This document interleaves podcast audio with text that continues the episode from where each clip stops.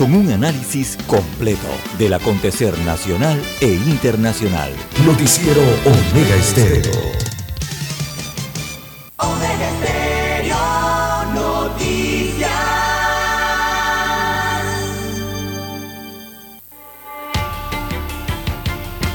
A continuación, los titulares, con los hechos que son noticias hoy.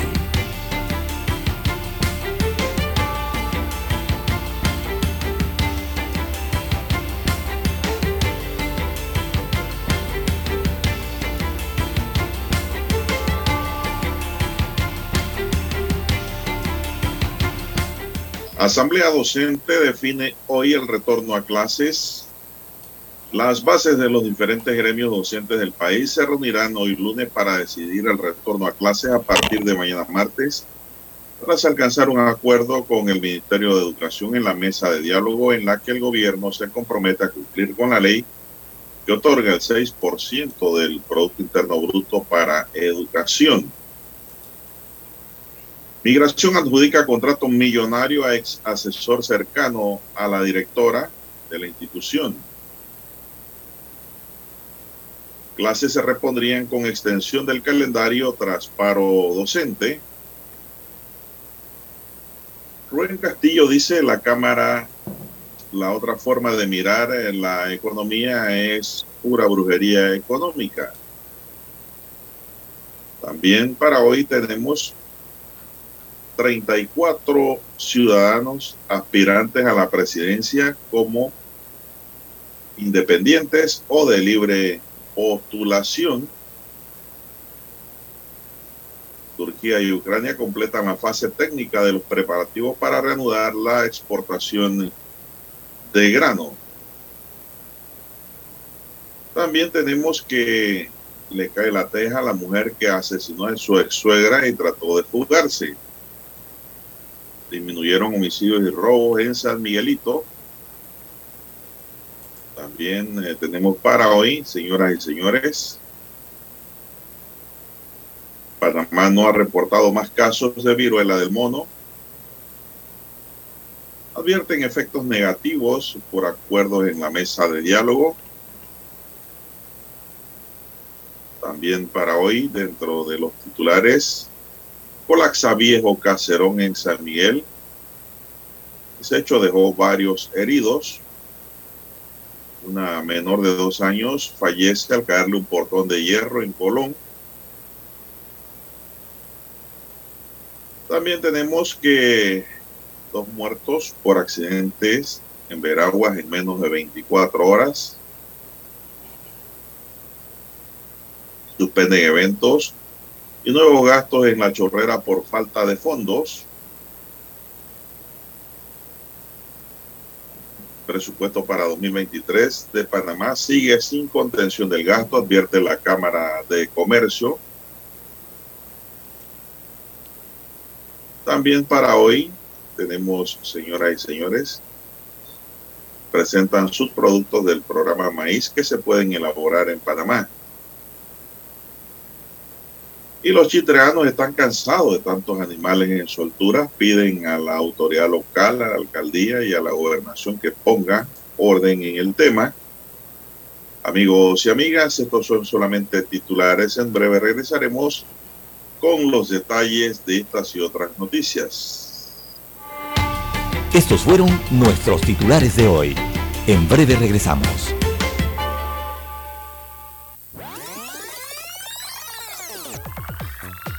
Omega Stereo tiene una nueva app. Descárgala en Play Store y App Store totalmente gratis. Escucha Omega Stereo las 24 horas donde estés con nuestra nueva app.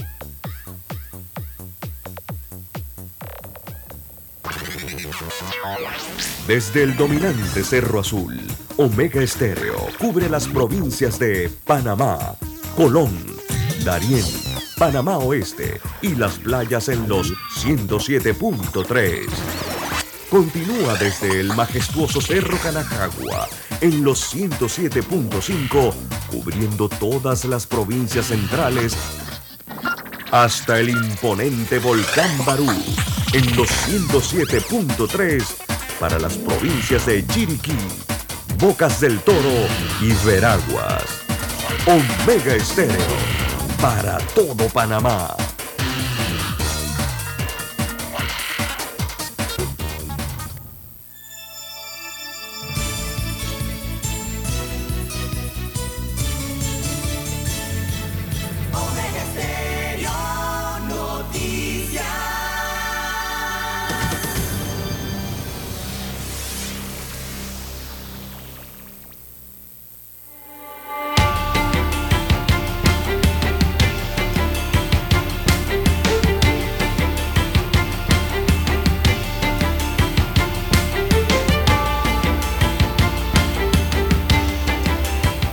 Bien, amigos y amigas, muy buenos días. Hoy es lunes primero de agosto del año 2022. Se nos fue julio y llega agosto. Ya pasamos la mitad del año, don César. ¿eh? En el tablero de controles está don Daniel Arauz Pinto. En la mesa informativa les saludamos. César Lara.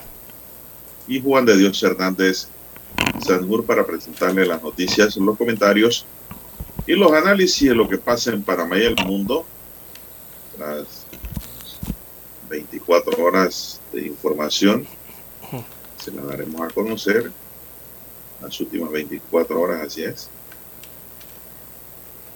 Gracias a los amigos oyentes que nos esperan todos los días, que se van agregando a la audiencia. Pedimos para todos ellos salud, divino tesoro, seguridad y protección, sabiduría y mucha fe iniciamos esta jornada como todos los días agradeciendo a Dios por esa oportunidad que nos da de poder compartir esta nueva mañana, acompañarles en sus automóviles, en su puesto de trabajo, donde quiera que usted se encuentre a esta hora de la madrugada. Mi línea directa de comunicación es el WhatsApp, doble seis catorce catorce cuarenta y cinco doble seis catorce catorce cuarenta y cinco. Don César Lara está en cuentas de redes sociales. ¿Cuál es su cuenta, don César?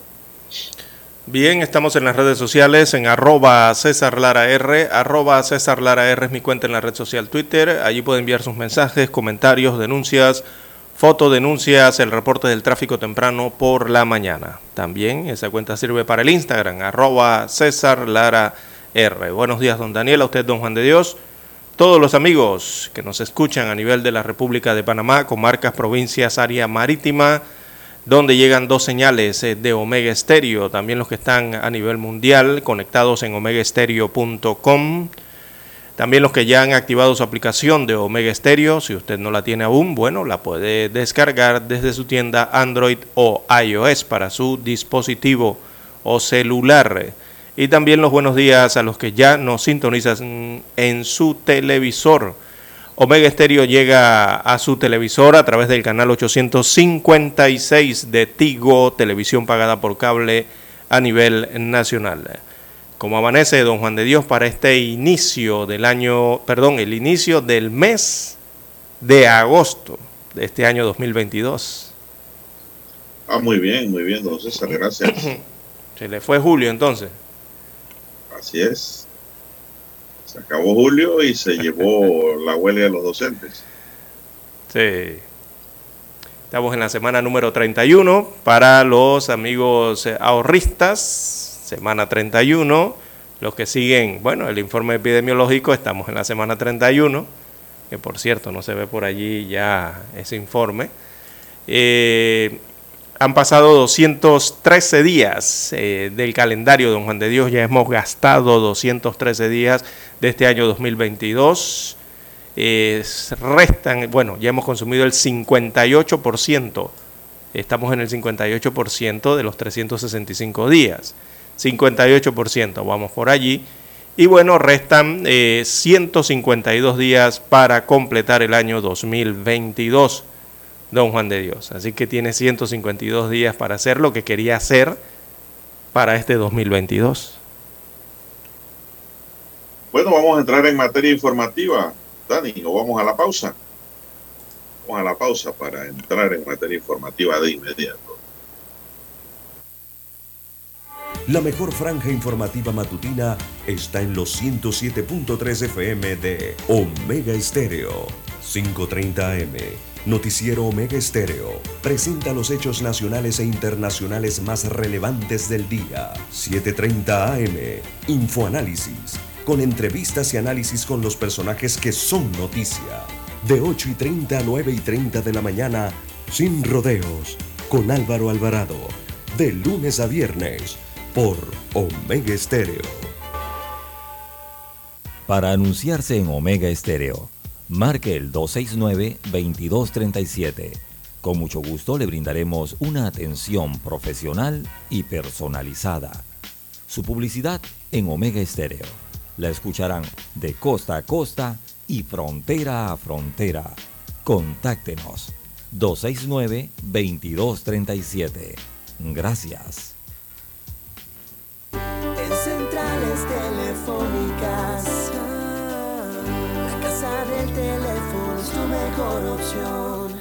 Asesoramos y ofrecemos buena atención.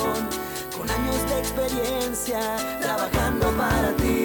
La casa del teléfono, ubicados en ya Brasil y lista hermosa. La casa del teléfono, líder de telecomunicaciones. La casa del teléfono, distribuidores de Panasonic. Ven a visitarnos del teléfono. 229-0465, lsdtcorp.com, distribuidor autorizado Panasonic. Omega Stereo tiene una nueva app.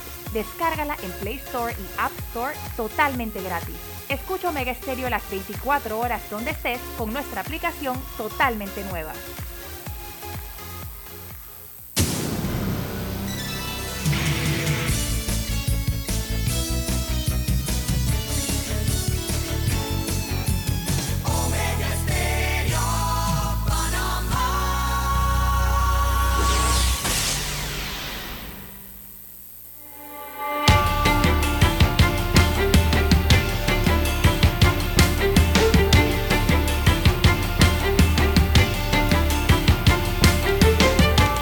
Bien, señoras y señores, seguimos.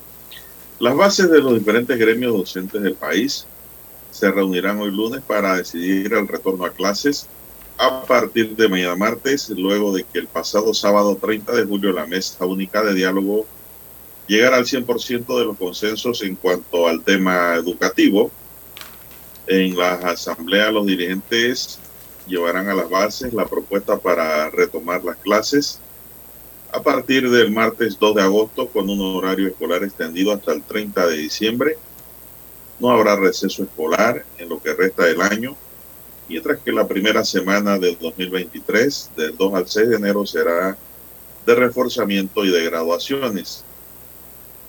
Los educadores que cumplen más de 25 días en paro proponían en la mesa de diálogo, entre otras situaciones, la asignación del 6% del Producto Interno Bruto para el sector educativo sin embargo, en la mesa única de diálogo cuyas sesiones se realizan en la ciudad de Penonomé, en Coclé, se acordó con funcionarios gubernamentales la asignación primero de un 5.5% de ese Producto Interno Bruto, perdón, para el presupuesto de 2023 y el 6% del Producto Interno Bruto para la educación en el presupuesto de 2024.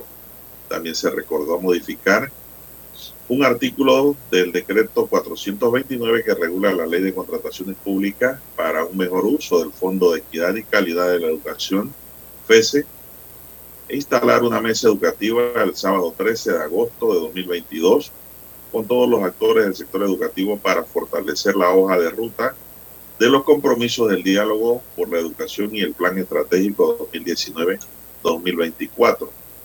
El tema de educación concluyó con 21 consensos, es decir, un 100% de los puntos planteados por los educadores, don César. Así que pues, bueno, próximos a reiniciar clases. Sí, hoy, el día de hoy, lunes primero de agosto, es que van a decidir si vuelven a clases. Eh, esa vuelta a clases, si hoy deciden o lo aprueban las bases de los gremios educativos, ese inicio de clases sería mañana, don Juan de Dios, martes. Pero hoy tienen que decidirlo. El detalle está esto en que, bueno, ellos siguen, los, sabe cómo son los educadores y sus gremios, que siguen sus procesos internos, ellos eh, van a llamar a las bases a nivel nacional y de allí las bases entonces van a ser consultadas. Eh, luego que eso ocurra, entonces es que llamarán al Ministerio de Educación, suponemos que a la cabeza del ministerio, no a la ministra de Educación, eh, para notificarles eh, la decisión de las bases. señalan los gremios educativos, don Juan de Dios, de que, bueno, no, no se puede estar firmando acuerdos de madrugada, porque ellos tienen que consultar a sus bases, ¿no? Y eso lo hacen horas después que eh, logran esos, algunos lo catalogan preacuerdos, ¿no?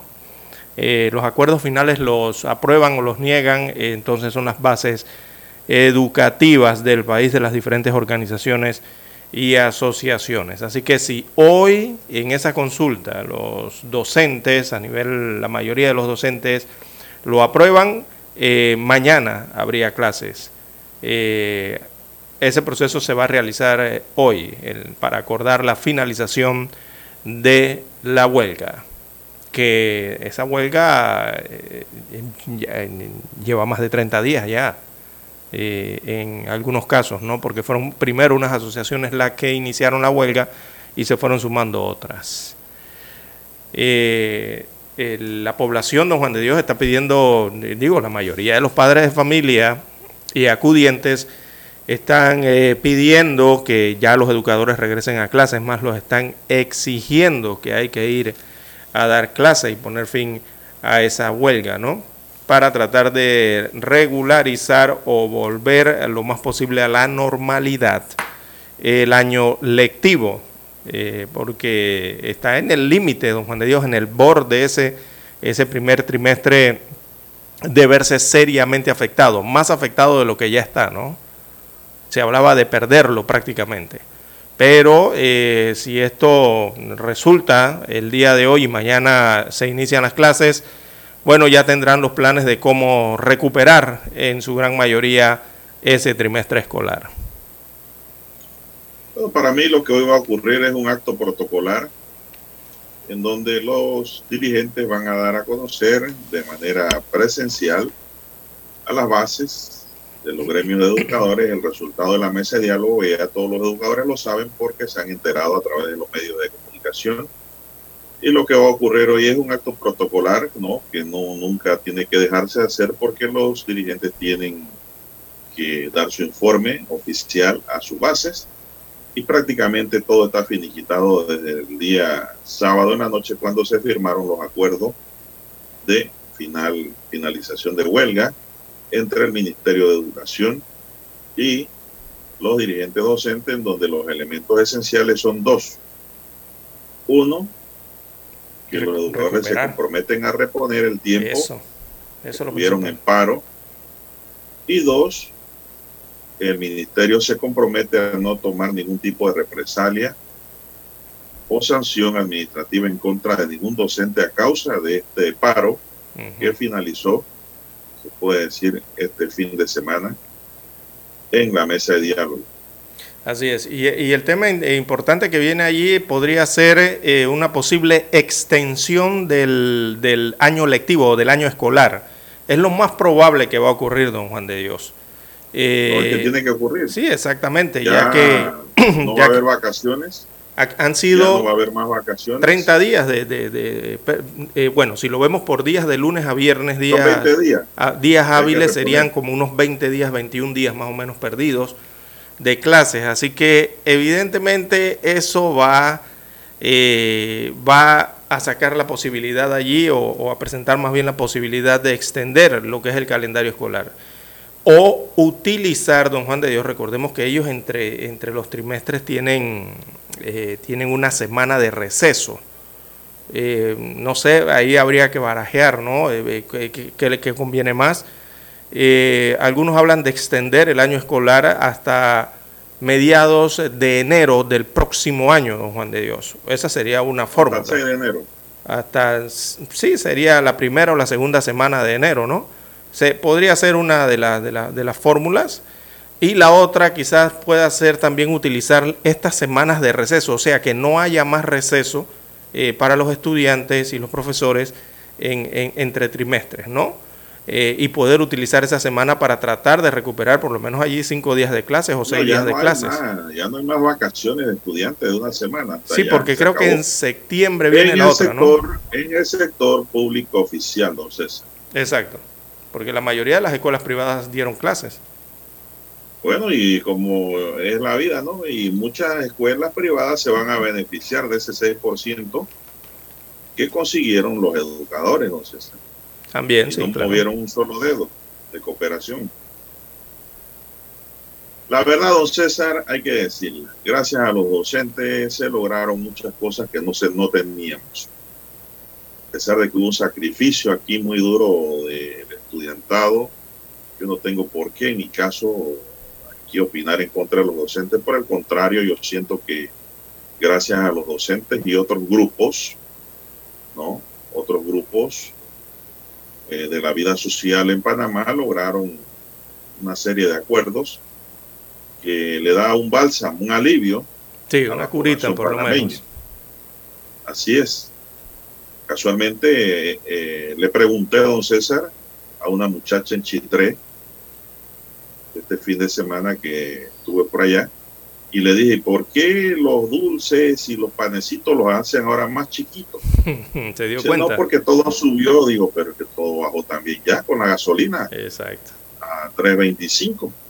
Se me quedó calladita, don César. Sí, en cuanto al tema de... de Era el cuento de todo, que todo subió. Sí, en cuanto al tema de las panaderías, quizás yo...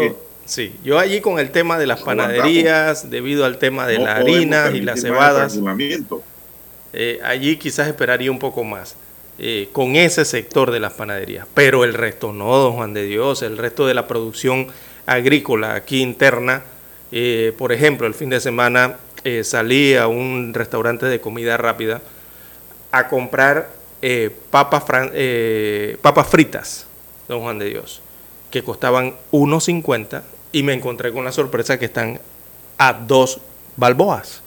O sea, le incrementaron 50 centésimos. Y yo le pregunto a la dependiente. Y yo le pregunto a la dependiente, pero una pregunta, señora, eh, las papas esas que ustedes utilizan aquí, ¿usted me podría mostrar cuáles son? Y me sacó un paquete y el paquete era de aquí, de Panamá, don Juan de Dios. Son de las papas nacionales. Entonces, exactamente, si ella me saca un paquete que diga French fries eh, de, no sé, de, Inglaterra, de Alemania o de los Estados Unidos, de Canadá, yo le acepto que me cobre los dos balboas. Yo mejor le dije, mire, ¿usted sabe qué? Déjelo así. Yo mejor voy a un mercado, invierto todo eso en papas y las hago en mi casa y me sobra para hacer... Exacto, me sobra para hacer puré, me sobra para hacer ensalada y me sobra para, no sé, para los guisos de las carnes. Ningún dulce. y le dejé su producto y me fui. Una roquita a la panadería chitreana. No digo el nombre para aquí. No compré nada. Exacto, es que es lo que hay que hacer. Una miseria. Exacto. Era una bolita así, ve lo que quiere una bolita. Y tres chiquitas, un dólar. No, hombre, por favor. Exactamente, don Juan de Dios. Un abuso. Eh, no que todo subió, si todo subió, ¿cómo va a ser? Porque es que le suben un real en la gasolina y entonces te aumentan 15 centavos. Y no quieren bajarlo después. Y después no lo quieren bajar. Ahora nadie va a bajar nada, don César. Continúa. No, cuando es así. el abuso, porque deberían bajar muchos productos que ahora que subieron a causa del aumento del combustible. Así mismo es. Y de ahora en adelante yo voy a actuar así, don Juan de Dios. Sordo, don César. Sí, y de ahora en adelante. Sordo, cuando puso la, a 3.95 la gasolina para los taxistas, aquí eh. se lo dijimos ponga la 395 para todo el mundo y todo el mundo va a estar tranquilo luchando por la vida. Ah, claro, la producción. se puede. Ahora quedaron en 325 y quedaron sometidos en una mesa, obligados a estar sentados allí. Y desde ya yo digo, César, hay una gran realidad. Ya Panamá tiene un antes y un después. Sí, sí, sí. Aquí por lo más mínimo que ocurra. Estamos en otro Panamá, eso es real, don Juan. Sí, señor. Por, todas las situaciones que han ocurrido todos los gremios se van a unir nuevamente y la población iba a producir situaciones similares. Sí, ya, Panamá parece que despertó. Sí, ya han hecho un llamado, don Juan de Dios, eh, eh, los indígenas Navebuglé, eh, porque están preocupados por el tema de la corrupción, que es un tema que consideran que, ha quedado prácticamente en nada en la mesa de el diálogo único de Penonomé. Prácticamente ha quedado en nada ese tema y ya comienzan a hacer llamados, Juan de Dios. Está pendiente como que no ha quedado en nada. Exacto. Bueno, los indígenas ya han, han, comenzado a hacer eh, llamados y uno de los llamados es una convocatoria a protesta de precisamente los pueblos originarios desde el puente de las Américas. Así que están muy pendientes, no es que los indígenas se retiraron a, a sus comarcas, don Juan de Dios, están muy pendientes de cómo va el avance de la mesa única del diálogo en Penónome. No, y ayer se estaba quejando un dirigente de ellos de nombre Toribio García por redes, que ahora en redes todo sale. Sí. Me llegó por diversas fuentes la queja de Toribio García en donde decía que le estaban regresando los buses que venían con, con eh, originarios a la protesta de hoy, que inicia a las 8 de la mañana desde el Puente de las Américas. Y pues como yo no tenía evidencia, no tenía nada, yo dije, bueno, será verdad, será mentira. Pero ¿qué pasa? Que me confirman de la policía que regresaron tres buses, don César. De Las Palmas. Es cierto, no es mentira. Sí, no, es cierto, la, la convocatoria es cierta. Pero no los regresaron, don César, también porque venían para la protesta. Los regresaron porque no eran buses de ruta. No tenían ruta y para eso hay que tener un permiso de la autoridad de tránsito y transporte terrestre para poder trasladarse de un lugar a otro en masa con un bus que no sea de ruta. Esa es la respuesta que hay allí. Vamos a la pausa para escuchar el himno, Dani.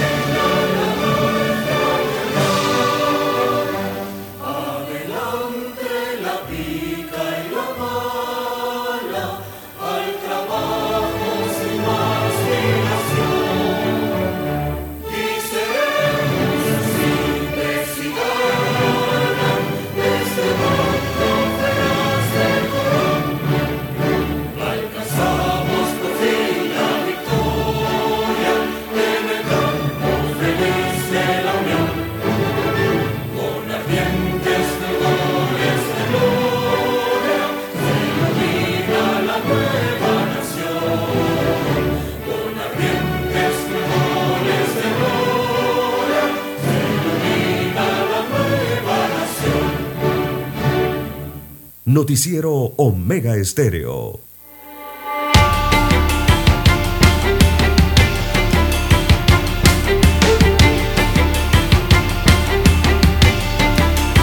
Bien, son las seis, seis minutos, señoras y señores, seis, seis minutos en su noticiero Ministerio, el primero con las últimas. Bueno, don César y don Dani, la Cámara de Comercio, Industria y Agricultura de Panamá advirtió ayer que los acuerdos en la mesa de diálogo serán contraproducentes para todos, según ellos. En un comunicado, el gremio empresarial señala que imponer figuras como control de precios, control de márgenes de ganancia y barreras comerciales afectará no solo al sector privado y a los productores del país, sino a los consumidores.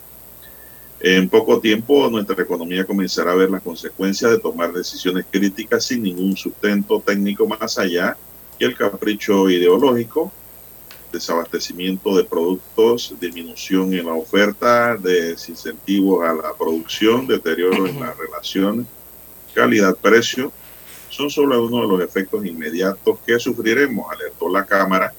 Calificaron de error que el gobierno se haya presentado un presupuesto sin austeridad. Bueno, que ese presupuesto va a ser reestructurado. Entonces, exactamente. Cámara de Comercio, ese presupuesto era para cumplir con los tiempos que establece la ley de presentación del documento. Pero ese no va a ser el presupuesto. Y más ahora que hay que hacer una serie de implementaciones producto de las conversaciones en la mesa de diálogo entre los sectores de la vida social del país, movimiento social y el gobierno.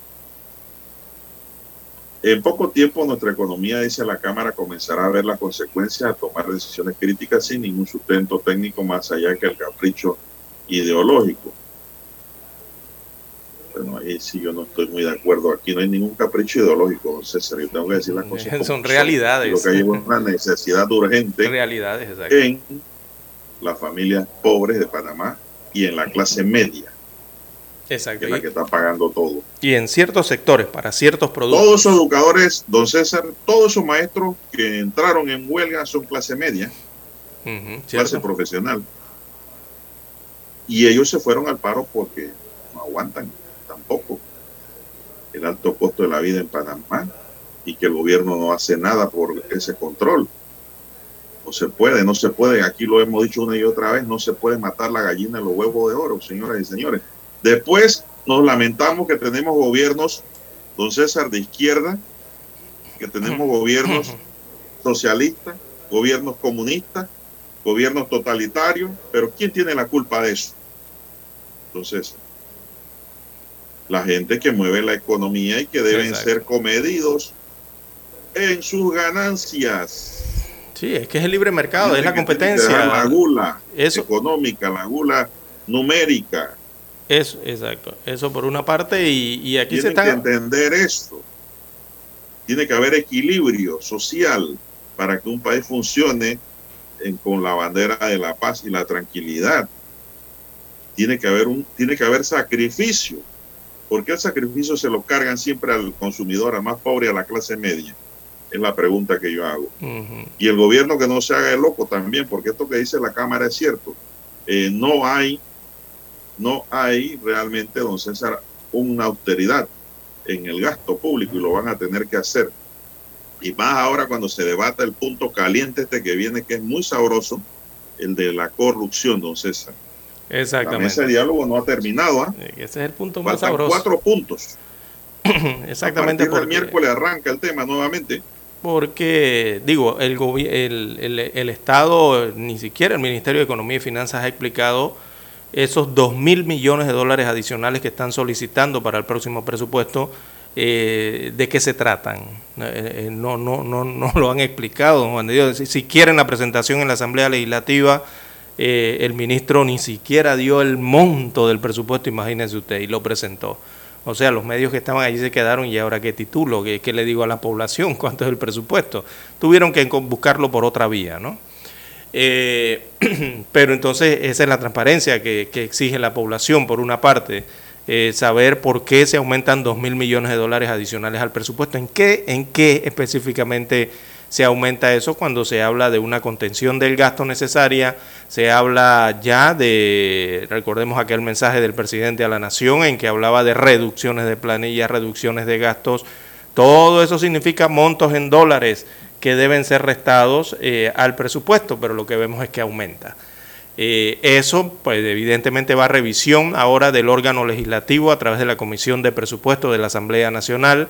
Eh, es la que le cabe por el momento, cuando inicien las vistas presupuestarias, hacer los ajustes de lo que salga de la mesa única del diálogo. tendrían que hacer ajustes por allí y luego ser aprobado por el Ejecutivo, ¿no? Yo le voy a decir algo, don César. Yo espero que los acuerdos se empiecen a cumplir. Porque si no... porque en esos acuerdos van a surgir, eh, surgir eh, reformas a algunas leyes, don César. Y las leyes las tienen que reformar los diputados. La Asamblea, exacto. Y el Ejecutivo se comprometió. Si aquí no se hacen las reformas que se acordaron en esa mesa, don César, prontamente tendremos nuevamente las calles de Panamá trancadas y cerradas. Créame. Esto no ha terminado. No piensen que esto fue como un vendaval que ya pasó y bueno, ya se acabó. No. esto sigue allí, girando en un entorno, don César, en una rotación. Porque ahí yo sé, y usted vio también en las transmisiones, Canal 11 ha tenido el rating total de todos los últimos tiempos, el mejor rating. Sí, claro. Con la mesa de diálogo. Radio Nacional igualmente. el que no estuvo pendiente de esa mesa de diálogo porque no vive en Panamá. Pero a todo el mundo yo preguntaba, todos estaban viendo Canal 11 o dándole seguimiento a través de las redes sociales. Sí, indica esto que hay una serie de acuerdos y reformas dentro del acuerdo que tienen que ser llevados a la Asamblea por el Ejecutivo. Y si la Asamblea se tranca y se pone difícil, créanme que esta población de educadores, de gremios sindicales y de originarios se les va a volcar a ellos. En, esta, en estos primeros cuatro puntos pasaron suavecito, no fueron tocados ellos. Agachados completamente.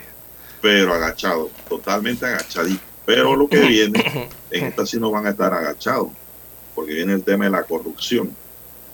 Y ese tema tiene que ver mucho con la asamblea. Y la corrupción viene de una óptica no, eh, no solo de la corrupción de, del delito especulado. No, eso viene con el aprovechamiento de los recursos del Estado aunque sean legales, pero inmorales. Exacto. Eh, Porque aquí la gente dice, no, eso es legal lo que yo estoy haciendo, sí, pero tú debes actuar con moralidad también. Hay cosas que son legales, don César, pero son inmorales. Entonces tú tienes que tratar de que esas dos cosas vayan juntas siempre, ¿no? Lo legal con lo moral. Vamos a la, ley debe ser moral en principios. Vamos a la pausa. se le quedan aristas. Y por ahí yo creo que van a tener que responder y Cristiano Adame no es ningún diputado tonto, el médico Cristiano Adame.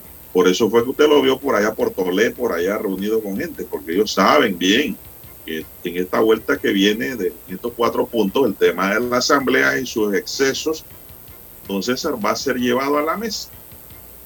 Todas esas planillas de eh, que tienen los diputados de, de, ¿cómo es que le llaman? De promotores, y no sé qué promueven, todas esas planillas, todo eso va a tener que ser revocado, don César. No lo duden. Y es mejor que lo hagan porque yo no quiero las calles de Panamá trancadas tampoco, don César. Yo siempre dije, tienen que abrir las calles, tienen que abrir las vías. Pero a uno no le escuchan. Hay que hacer la pausa, don Juan de Dios. Que va. Así Hay que hacer la pausa y retornamos con estos y otros temas. minutos y regresamos.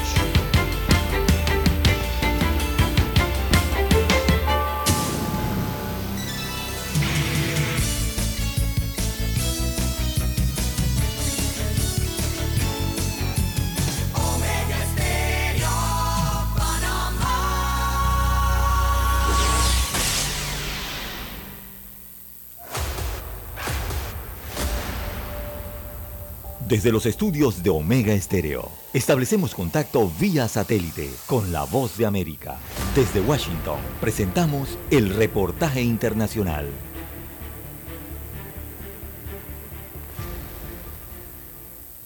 El Fondo Monetario Internacional anticipó que el costo de los alimentos y la energía aumentará en este año en un 6.6% en las economías avanzadas, mientras que las economías de mercados emergentes y de desarrollo podrían experimentar hasta un 9.5% en esta gestión, aumentando su proyección anterior en al menos un punto porcentual, asegurando que los riesgos para las perspectivas se inclinan abrumadoramente a la baja. En un informe previo a la reunión de la Reserva Federal, el Fondo Monetario Internacional dijo que el crecimiento económico mundial se está desacelerando y las perspectivas de una recuperación rápida son sombrías, enfatizando en que espera que el crecimiento se desacelere del avance del 6.1% del año pasado en todo el mundo al 3.2% este año, cuatro décimas de punto porcentual menos que lo pronosticado en abril. Una recuperación tentativa en 2021 ha sido seguida por desarrollos cada vez más sombríos en 2022 a medida que los riesgos comenzaron a materializarse, dijo la Agencia Financiera Internacional con sede en Washington, D.C., añadiendo que la producción mundial se contrajo en el segundo trimestre de este año debido a las recesiones en China y Rusia, mientras que el gasto de los consumidores de Estados Unidos superó las expectativas. En ese marco, el director del Consejo Económico Nacional en la Casa Blanca, Brian Dees, destacó en la conferencia de prensa diaria que los indicadores para Estados Unidos son buenos.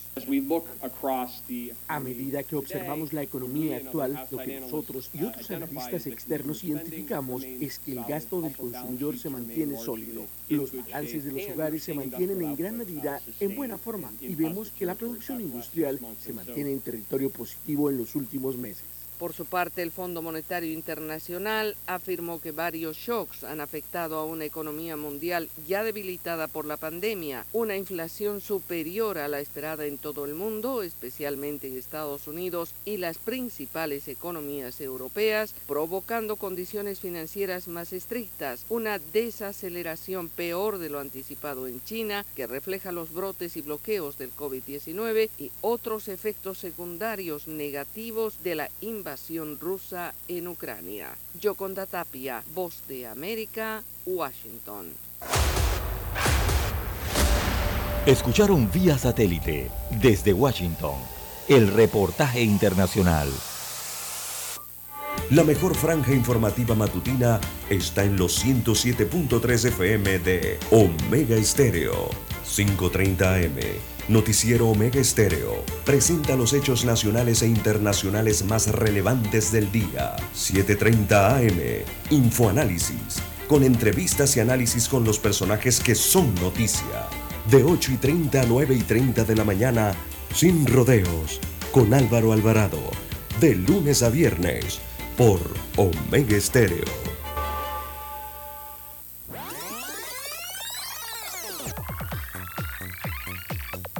Omega Stereo tiene una nueva app. Descárgala en Play Store y App Store totalmente gratis. Escucha Omega Stereo las 24 horas donde estés con nuestra aplicación 100% renovada.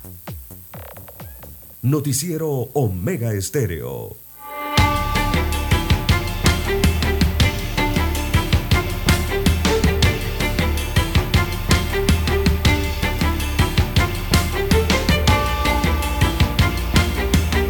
Bien, continuamos, señoras y señores. Son las 6:19 minutos. Un total de 34 ciudadanos presentaron sus documentos para ser reconocidos por el Tribunal Electoral como aspirantes a la presidencia de la República por la libre postulación para las elecciones venideras.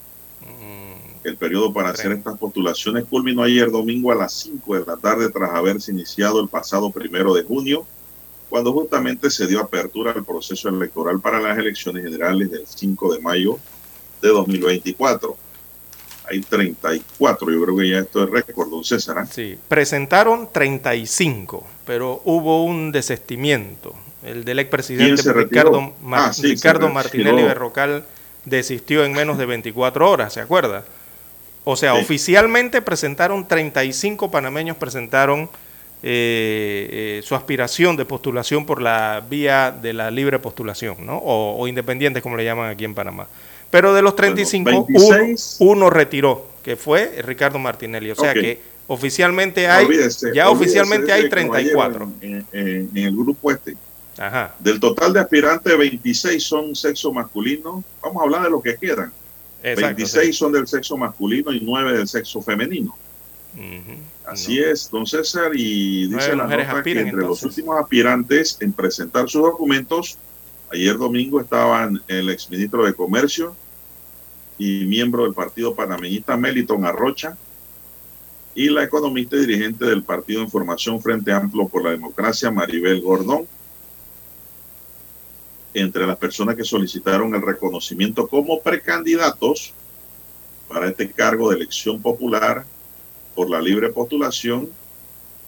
Una lista larga, pero la voy a dar a conocer, no sé. Sí, léala y, o sea, eh, hay que... Francisco Carrera Pití, Dimitri Flores, Oso, Gerardo Barroso, José Luis Galloway, Logan, Suriela del Carmen Gómez, Eduardo Antonio Quirós, María Ford, Germán de Jesús Torres, Manuel Ábrego, Marcelina Bragley, Marta Roa de Gracia, José Nieto, Zulay Rodríguez, José Silvera, Roberto Ruiz, Irving Centeno, Arnoldo Candanedo, Diana Ríos, Jaime Mogli, Carlos Díaz, Elías Cortés, Ana Reyes, Catherine Levy, Evelio Villarreta, Alberto Araúz de León,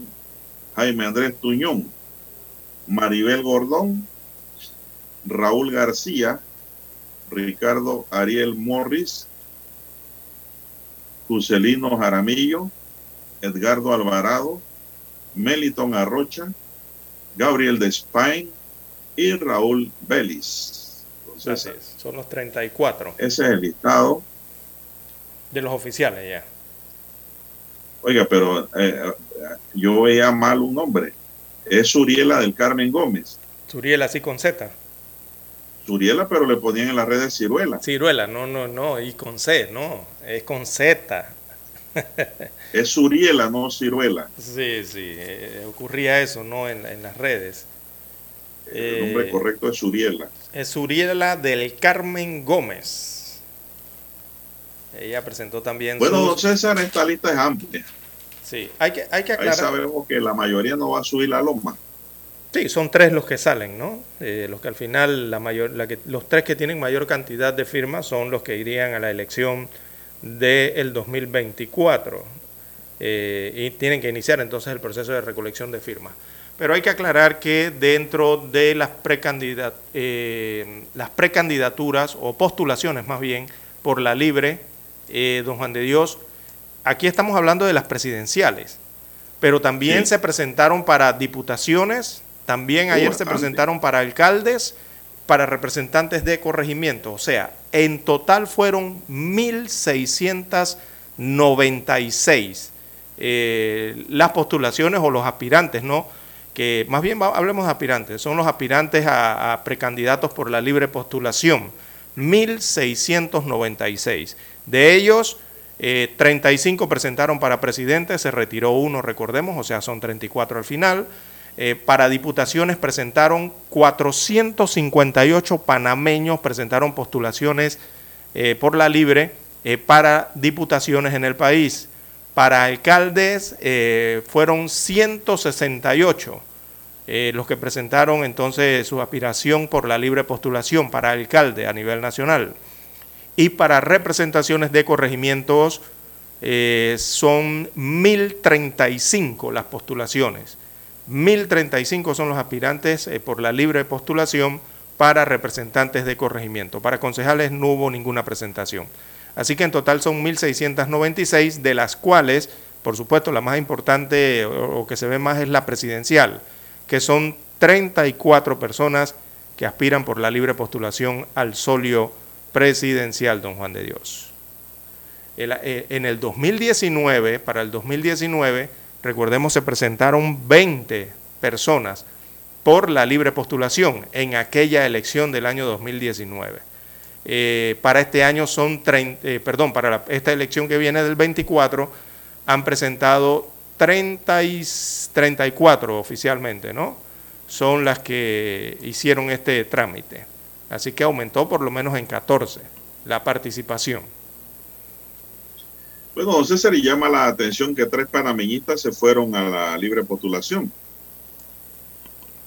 siendo ellos Catherine Levy, Eh, eh, bueno, de los, que bueno, de los que sabemos, don Juan de Dios, porque en el listado no sabemos. Y también, sí, nosotros no sabemos. no sabemos si están en partidos políticos. los conocidos, Los pues. más conocidos, exacto.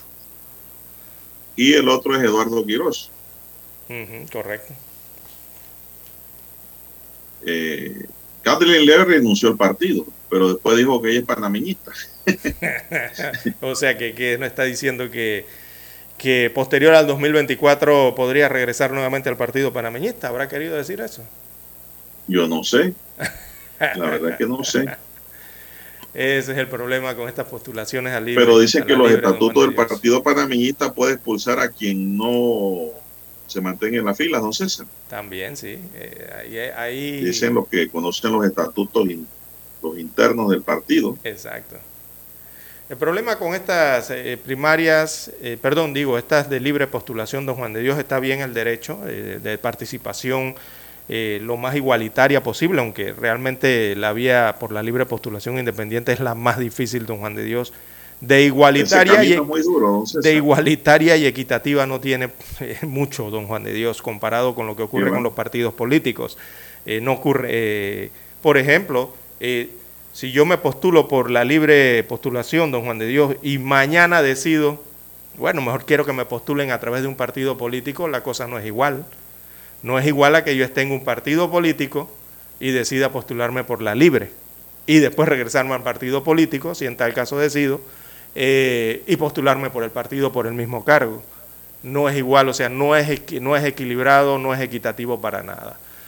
Entonces, con esto de la libre postulación, don Juan de Dios, eh, muchos ya están hablando de que esto se está transformando para algunos en un show, eh, para otros, eh, don Juan de Dios, están tergiversando prácticamente la figura de la libre postulación. los partidos políticos realmente están llegando como una ola ya hacia la libre postulación situaciones que no deberían estar, eh, no deberían presentarse ¿no? En, en, el país. Pero bueno, lastimosamente, don Juan de Dios, aquí hubo una reforma al código electoral a inicios de año eh, y se permitió modificar todas estas situaciones y esto es lo que estamos viendo hoy en día. Esto puede ocurrir hoy día, como lo vemos, producto de aquellas modificaciones a inicio de año eh, del código electoral, esa eh, polémica reforma. Dice un oyente aquí, don César, que me escribe al WhatsApp que toda esta gente se inscribe por libre postulación buscando el subsidio. Por, eh, también por una parte. Pero eso no es cierto. digo, por una parte ellos tienen derecho a subsidio, exactamente. No, señor. Para tener derecho a subsidio tienen que, estar dentro de los tres candidatos y lo que le dan es una parte del subsidio al inicio de la, ya cuando van a entrar en lo que es la campaña. Ahora tienen que correr con pulmón propio. Sí, claro, la recolección de firmas es propia. Queda dentro de los tres. Y ese subsidio es una cosa mínima comparado a lo que le sueltan a los partidos políticos, don Por eso no hay, no hay equidad allí, don Juan de Dios. Así que yo no creo que la gente vaya a competir por ese subsidio porque van a gastar más en recoger 100 mil firmas, por lo menos, para entrar en la contienda. Recordemos que eh, la pasada eh, inscripciones para la libre postulación requerían hasta más de 100 mil firmas, don César, para poder aspirar. Los que llegaron tuvieron que pasar esos números. La otra gran Usted queja. sabe que eso cuesta mucho. Sí. La otra... Conseguir firmas para eso. Sí. La otra gran queja. Y la verdad es que ahora no sé cuál es la mecánica que empleará el Tribunal Electoral. Yo creo que estos candidatos que se han metido en esto deben esclarecer bien las cosas, pedir aclaración antes de meterse en esta camisa de ocho varas. ¿Por qué? Porque todos los precandidatos y candidatos de las pasadas elecciones por libre postulación, César, terminaron con mucha gente procesadas penalmente por supuesta falsificación de firmas. Primero en la justicia electoral y después en la justicia penal. Eso es un problema. Entonces tienen que ver bien lo que van a hacer, cómo se va a hacer y cuáles son las reglas ahora para no volver a esos tipos de situaciones difíciles para los propios precandidatos y su grupo de seguidores que son los que le van a recoger firmas. Esto es algo bien serio. ¿eh? Se lo digo por experiencia propia. Eso por una parte. Y antes de ir a la, cuidado con eso. antes de ir a la pausa, la otra gran pregunta y la otra gran polémica que se ha desatado con esto de la libre postulación, que se están observando a miembros de partidos políticos o inscritos en partidos políticos eh, aspirar ahora por la libre postulación, algunos sin renunciar a sus partidos, es que la gran polémica es, don Juan de Dios, es que muchos piensan que simplemente algunos están evitando, están saltándose el proceso de las primarias en sus respectivos partidos políticos o quieren evitarlas, ¿verdad? Eh, eh, postulándose a la libre. Eh, algunos renuncian, otros no renuncian a sus respectivos partidos políticos. Entonces allí viene la otra gran polémica, Lo que pasa, la otra otra gran crítica a este proceso, ¿no? Hay, hay como hay, hay, hay, hay, hay historias, ¿no? Hay historias de candidatos que se han ido por fuera y han logrado la presidencia en otros países. Sí, sí, y no sí. con sus partidos propios. No, eh, de todo hay, hay en el análisis. Mire, este señor de allá de Colombia, Rodolfo Hernández, casi gana la presidencia de don César y él iba por Cerca, fuera, Iba cerca y llegó cerca. él no iba con partido.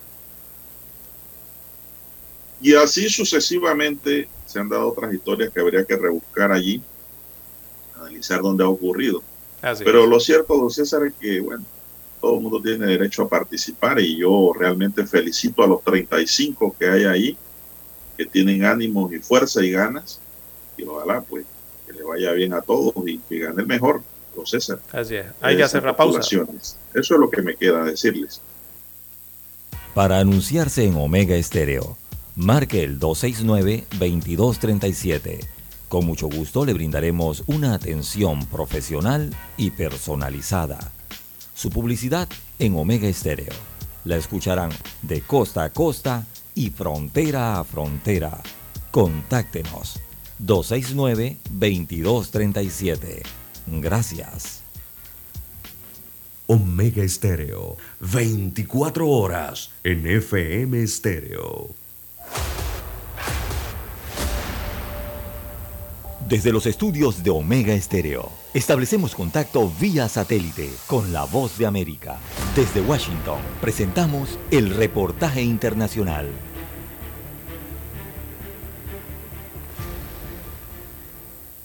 Transportistas de carga pesada, productores agropecuarios y ciudadanos constantemente denuncian ser víctimas de cobros indebidos de funcionarios militares y policiales en puntos de control dispuestos en zonas urbanas y carreteras del país. Hace un año, tras escuchar la denuncia de un diputado opositor en una transmisión del canal del Estado, el presidente Nicolás Maduro dio la orden de eliminar las trabas que se imponen en las alcabalas al pueblo venezolano. Sin embargo, las denuncias en redes sociales no han cesado y de hecho la situación quedó recientemente expuesta por Valentina Quintero, una periodista que dedicada a promover el turismo en Venezuela constantemente recorre el país. La tienen durísimo quienes transportan alimentos. Eso ya se ha denunciado hasta la saciedad. Se afincan con los chamos. Delito ser joven. Con los extranjeros. Cuando ven un pasaporte no los dejan ir hasta que no obtienen dólares. Consultado por La Voz de América, el abogado penalista y profesor de criminología Luis Isquiel sostiene que las denuncias más comunes de transportistas en las carreteras tienen que ver con la amenaza de funcionarios de retener sus vehículos en la búsqueda de presunta droga y para evitar perder tiempo en un proceso que puede durar varias horas, terminan pagando o dejando parte de los productos que transportan, como confirma el productor agrícola José Alfonso Morales. Llevar un camión con hortalizas de bailadores hasta Caracas se atraviesan muchas alcabalas, más de 30, y en cada uno de estos puntos de control, según los los comerciantes, ellos pues aunque lleven todo en regla, muchas veces le ponen trabas en las alcabalas, deben dejar una bolsa de comida, estamos es trabajando, no estamos haciendo nada malo. El ministro de Interior, Remigio Ceballos, ha considerado una irresponsabilidad generalizar y pretender opacar la labor policial y militar y rechaza las malas prácticas de los funcionarios que transgredan la ley. Carolina, alcalde Voz de América, Caracas.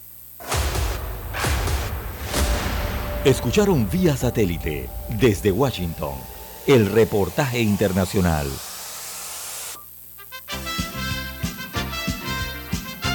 Infoanálisis, de lunes a viernes, de 7 y 30 a 8 y 30 de la mañana por los 107.3 FM de Omega Estéreo.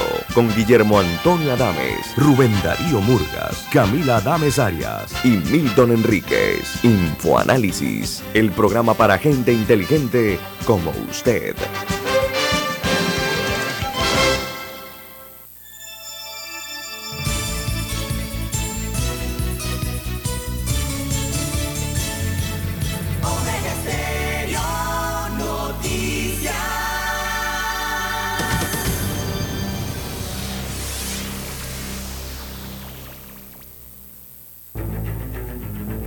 Las noticias impresas en tinta sobre papel. Con ustedes. Escuchando el periódico. Los titulares de las primeras planas de los diarios estándares de circulación en Panamá.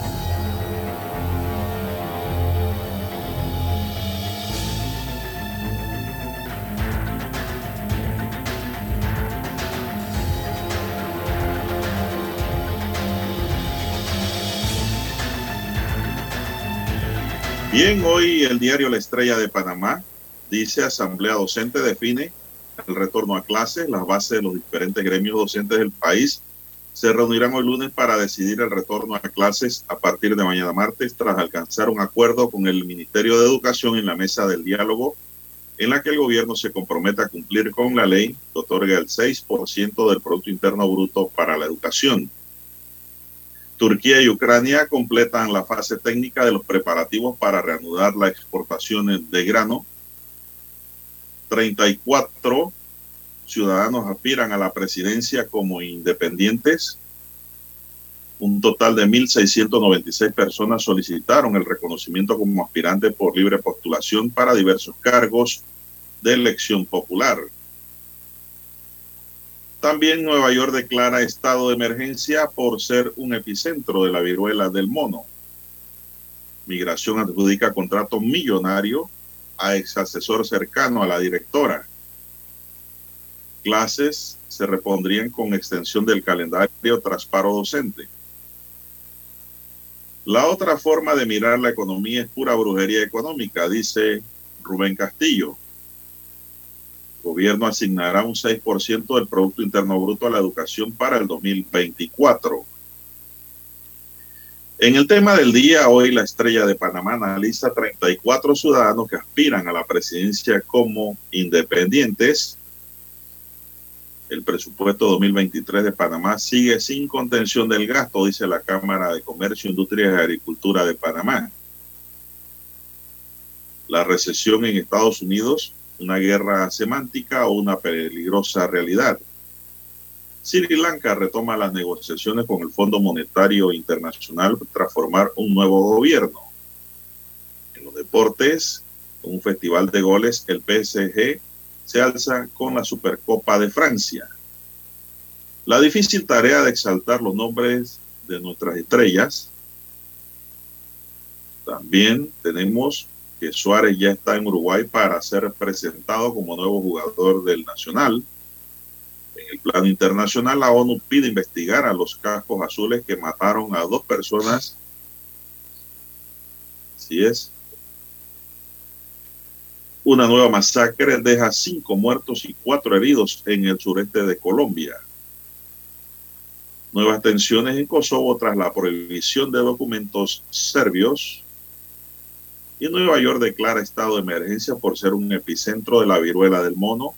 A mediados de julio, Nueva York activó un sistema de información para teléfonos celulares sobre la viruela del mono, enviando el mensaje de texto Monkeypox. Señoras y señores, estos son los titulares que hoy nos ofrece el diario La Estrella de Panamá y de inmediato hacemos contacto con los titulares del diario La Prensa para hoy.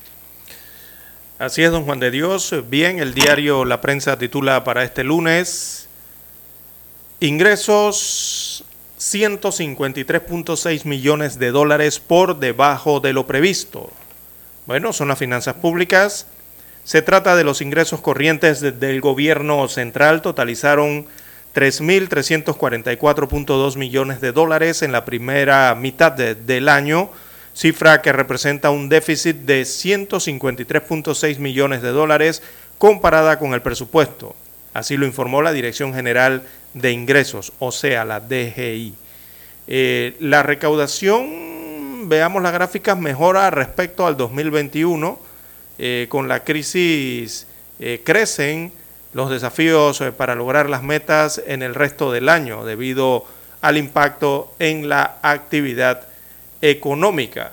Así que el dato supera en 531 millones de dólares o el 18.9% al mismo periodo del año 2021, pero no llega a lo presupuestado, ese es el problema, ¿no?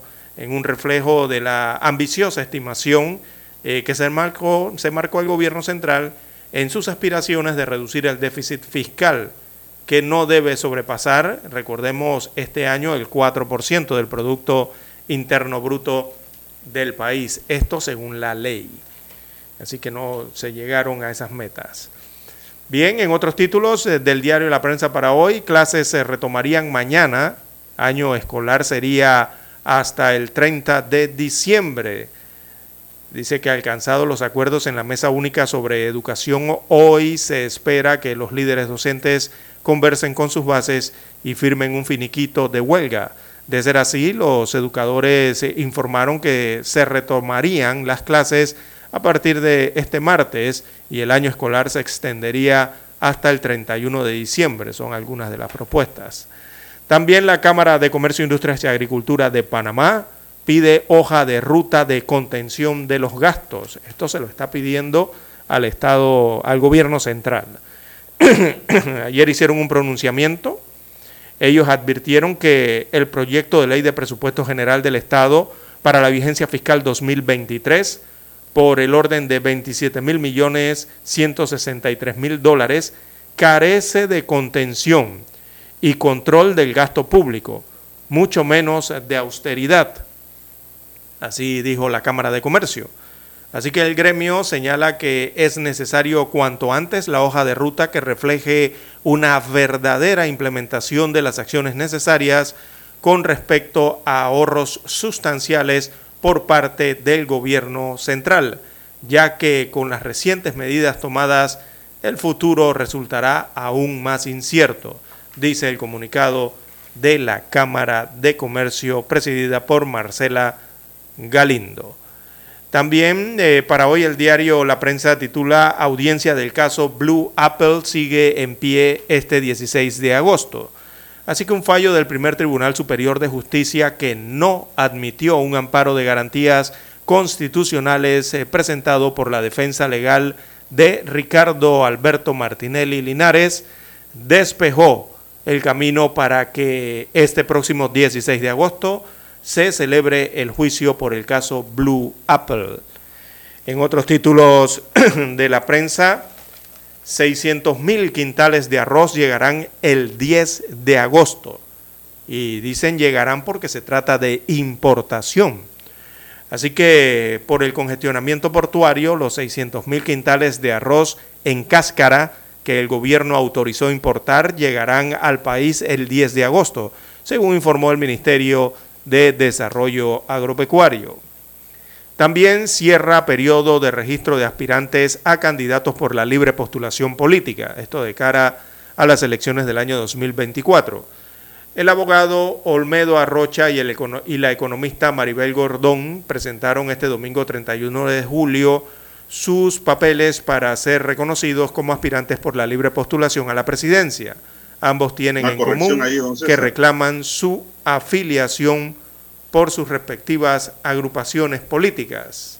Arrocha pertenece al Partido Panameñista y Gordón al Frente Amplio por la Democracia, agrupaciones que en el año 2019 la postuló como su candidata a vicepresidenta. También para hoy en portada del diario La Prensa tenemos en panorama potabilizadora de Howard tiene 55% de avance.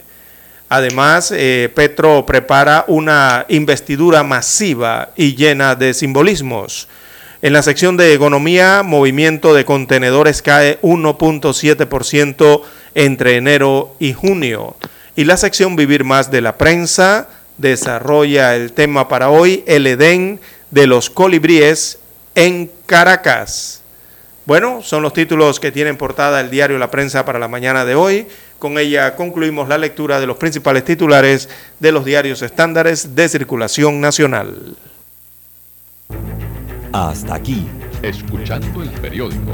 Las noticias de primera plana, impresas en tinta sobre papel. 7.30 AM Infoanálisis, con entrevistas y análisis con los personajes que son noticia. La mejor franja informativa matutina está en los 107.3 FM de Omega Estéreo, cadena nacional. Para anunciarse en Omega Estéreo, marque el 269-2237. Con mucho gusto le brindaremos una atención profesional y personalizada. Su publicidad en Omega Estéreo. La escucharán de costa a costa y frontera a frontera. Contáctenos 269-2237. Gracias.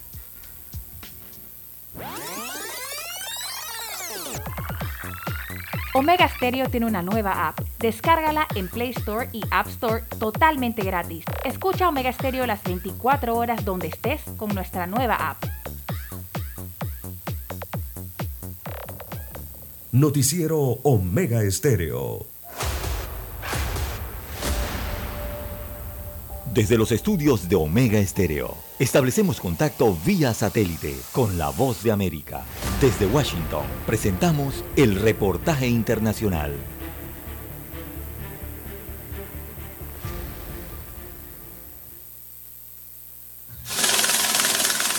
La caída de la economía estadounidense por segundo trimestre consecutivo pone al país en un escenario de recesión técnica, según el concepto de algunos economistas, pero no en la óptica de la Casa Blanca. Y al menos como el presidente Biden y la secretaria del Tesoro lo transmitieron públicamente este jueves. La mayoría de los economistas y estadounidenses tienen una definición similar de recesión. Pérdidas sustanciales de empleos y despidos masivos, cierre de negocios, la actividad del sector privado se desacelera considerablemente. Los presupuestos familiares se encuentran bajo una inmensa presión, en algunos casos en un debilitamiento generalizado de nuestra economía. Eso no es lo que estamos viendo en este momento. Cuando se analiza la economía, la creación de empleo continúa, las finanzas de los hogares siguen siendo sólidas, los consumidores gastan y las empresas crecen. En Estados Unidos, la Oficina Apartidista de Investigación Económica es la encargada de definir cuándo el país entra en recesión, y aún no lo ha hecho. La comisión toma en cuenta, además de la caída del Producto Interno Bruto, las cifras de empleo, sueldos y otros factores que han tenido un repunte positivo en los últimos meses, según los informes presentados. Pero sí venimos frente a una economía netamente inflacionaria estamos en un proceso de alta peligrosidad desde el punto de vista de la inflación. El economista Tulio Rodríguez considera que ese escenario de riesgo seguirá creciendo mientras continúe la inestabilidad global y la Reserva Federal siga elevando las tasas de interés, a pesar del optimismo del gobierno. El reporte de este jueves pone la situación económica en el medio de un debate partidista. Legisladores republicanos como Mario Díaz Balart acusan a la Casa Blanca de tratar de redefinir el concepto de recesión. Dos trimestres consecutivos de crecimiento negativo del PIB constituyen históricamente una recesión económica y estamos en medio de una. El debate político ocurre a tan solo cuatro meses de las elecciones parlamentarias de medio término, que históricamente han sido catalogadas como un examen a la labor del presidente y su partido. Sondeos recientes sugieren que la mayoría de los estadounidenses mantienen una opinión negativa sobre el manejo de la economía por parte de la administración Biden, que ha intentado minimizar los resultados de las encuestas. Jorge Agobián, Voz de América.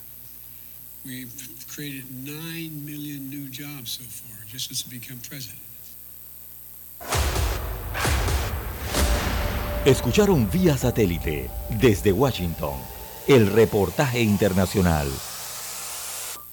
La mejor franja informativa matutina está en los 107.3 FM de Omega Estéreo, 530 AM.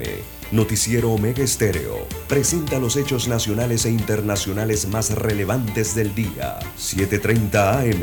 Infoanálisis, con entrevistas y análisis con los personajes que son noticia. De 8 y 30 a 9 y 30 de la mañana, sin rodeos, con Álvaro Alvarado.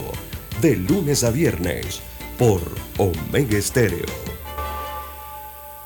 Problemas de tierra, accidentes graves, reclamos a aseguradoras, incumplimientos de contratos, reclamos de herencias, todo asunto civil y penal, consulte al 6614-1445. Ahora contamos con el servicio de asesoría, confección de pliegos de cargos, impugnación y defensa en materia de contrataciones públicas. 6614-1445. Licenciados Juan de Dios Hernández Sanjur y Belkis Hernández Díaz. Es momento de adentrarnos al mar de la información. Este es el resultado de nuestra navegación por las noticias internacionales más importantes en este momento.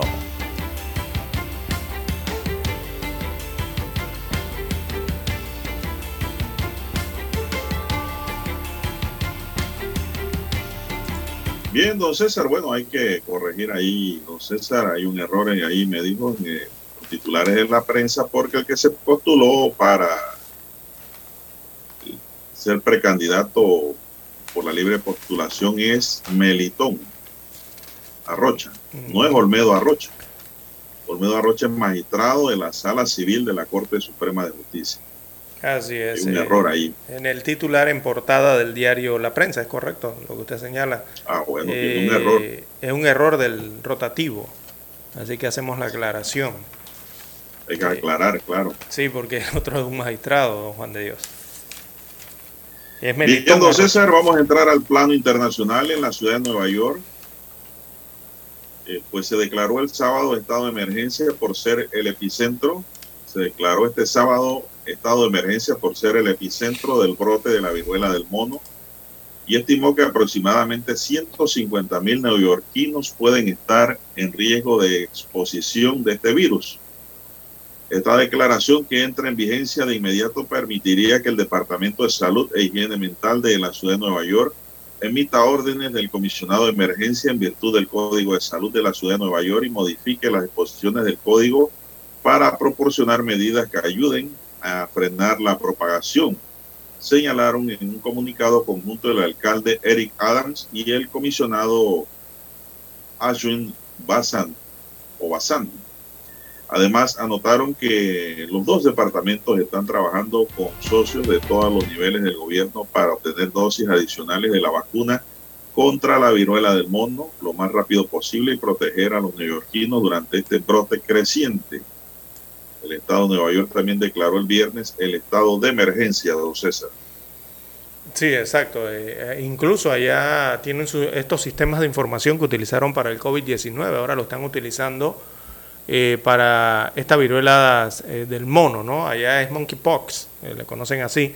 Y es que a través de los celulares están mandando mensajes de texto sobre este tema de la enfermedad de la viruela del mono, ¿verdad? allí les dicen cuáles son los síntomas, cómo se transmite esa enfermedad y las pautas de mm, actuación después de haber estado expuesto, o sea, si la persona considera si ha estado expuesta. También en cuanto al tema de la vacunación en Nueva York, don Juan de Dios, eh, la recomendación, por ejemplo, de los CDC allá en los Estados Unidos, sobre todo en esta área este, es que se ofrezca de manera prioritaria la vacuna que existe, pero sea prioritario para los grupos de riesgo, ¿no? Eh, de la población neoyorquina, que es la, recordemos que allá tienen la vacuna eh, Gineos, le llaman así, creo que se llama la vacuna, es el nombre correcto. Eh, y está esta alerta entonces en Nueva York que ha entrado en estado de emergencia por ser, eh, por ejemplo, en los Estados Unidos de América el epicentro, el epicentro de la viruela del mono. Eso evidentemente es por los aeropuertos, don Juan de Dios, don Juan de Dios, las puertas de entrada al país.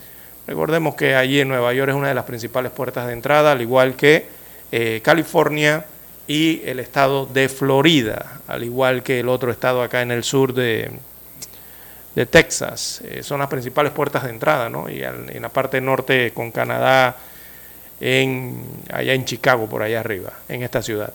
Así que, bueno, la viruela del mono sigue avanzando, don Juan de Dios. España eh, hace algunas horas confirmó su segunda muerte por esta viruela del mono y ambos casos según el Ministerio de Salud allá en España, eh, fueron de hombres y hombres jóvenes los que murieron, estos dos que han muerto en España producto de esta enfermedad, eh, que ya va avanzando hacia los 5.000 casos, rozando ya los 5.000 casos de la enfermedad en España. Está predominando entonces el contagio allá, según las estadísticas, en personas del sexo masculino. Es el principal contagio en España. Así que, Pero homosexuales. Sí, bueno, sí, eh, se entiende, ¿no? Eh, es lo que está ocurriendo con la viruela del mono, la viruela símica o la monkeypox, como le llaman. Acuérdense que España es un país super liberal, entonces. De amplia. Ah, sí, claro, claro, sí. Europa entera, don Juan de Dios, no simplemente España. Bueno, pero España es uno de los más grandes liberales que hay en Europa. Así que, pues, esto tienen que cuidarse mucho. Eh, la gente de la comunidad LGTB, sobre todo por lo del sexo masculino, porque esta enfermedad está atacando por esa área. Sí, bueno, para darle la cifra rápida, para darle la cifra a mujeres, sino a hombres. Sí, mira aquí me aparece la estadística española. Eh, 4.298 casos confirmados en España, más de 4.000 de ellos eran hombres y solo 64 mujeres. O sea, 4.000 hombres y 64 mujeres contagiadas. Eh, la edad oscila entre 10 meses y 88 años con una eh, edad media de 37 años, es el promedio de los que se están contagiando, ¿no? Y según los datos que veo aquí, 3.458 eran hombres que mantienen sexo con otros hombres. Eh, de los 4.148 pacientes de los que se dispone eh, este tipo de información, ¿no? O sea, que brindan la información a los centros médicos donde eh, son atendidos. Así que imagínense ustedes, 4.298, 3.458 hombres que mantienen sexo con otros hombres, es lo que usted se refiere, don Juan de Dios. Bien, esto lo que hay es que don César tomar las medidas preventivas, ¿no? Como está haciendo Nueva York. Bien, la presidenta de la Cámara de Representantes de Estados Unidos, Nancy Pelosi, visitará Taiwán como parte de su gira por Asia, según alto, un alto funcionario del gobierno taiwanés y un funcionario de Estados Unidos, a pesar de las advertencias de los funcionarios de la administración Biden que están preocupados por la respuesta de China a una visita de tan alto perfil. La visita, la primera para una persona titular de la presidencia de la Cámara de Representantes de Estados Unidos en 25 años, no figura actualmente en el itinerario público de Pelosi y llega un momento en que las relaciones entre Estados Unidos y China ya están en un punto bajo. El funcionario de Taiwán agregó que se espera que Pelosi pase la noche en Taiwán. No está claro exactamente cuándo aterrizará también en Taipei el funcionario estadounidense agregó que los funcionarios del Departamento de Defensa están trabajando las 24 horas para monitorear cualquier movimiento de China en la región y asegurar un plan para mantenerla a salvo. la cuestión de Taiwán, una isla autónoma de China que reclama como parte de su territorio, sigue siendo una de las más polémicas. El presidente John Biden y su homólogo de China, Xi Jinping, lo discutieron ampliamente en una llamada telefónica, don César, que duró dos horas y 17 minutos el jueves, mientras aumentan las tensiones entre Washington y Beijing. Hablaron bastante. Así es. Bueno, y por allá, por Asia, también el presidente de Filipinas eh, anuncia que el país no se reincorporará a la Corte Penal Internacional. Así lo dijo el presidente Ferdinand Marcos Jr., eh, que no tienen la intención de reincorporarse a la Corte Penal Internacional. Recordemos que este país y sobre todo sus expresidentes han sido investigados o están siendo investigados por su guerra contra las drogas, o sea, los mecanismos y los protocolos que utilizan en Filipinas para esa guerra, ¿no? Eh, por eso llama la atención este tema del el no regreso a la Corte Penal Internacional de Filipinas.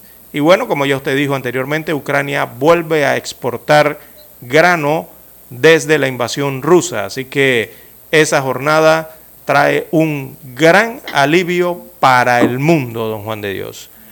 Hay que irse al satélite directo desde Washington. Adelante, Daniel.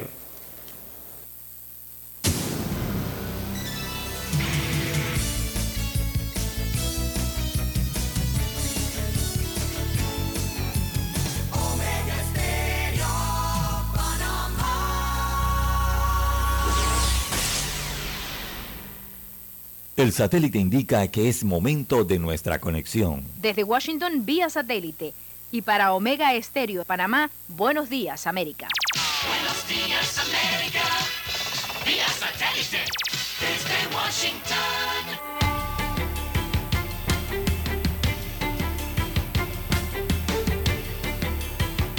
Desde Washington les informa Henry Llanos.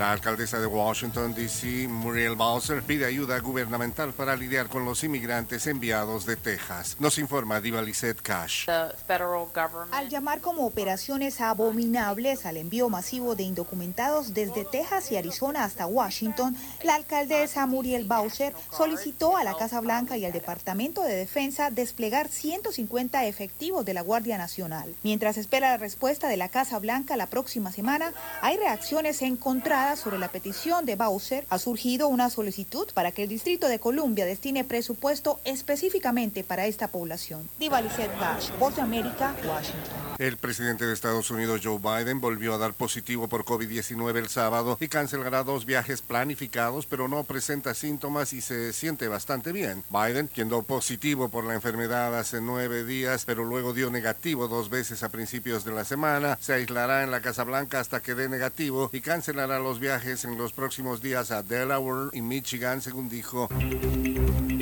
Con la promesa de que la ayuda de Estados Unidos continuará fluyendo, la embajadora Cindy McCain finalizó su gira por Guatemala y Honduras.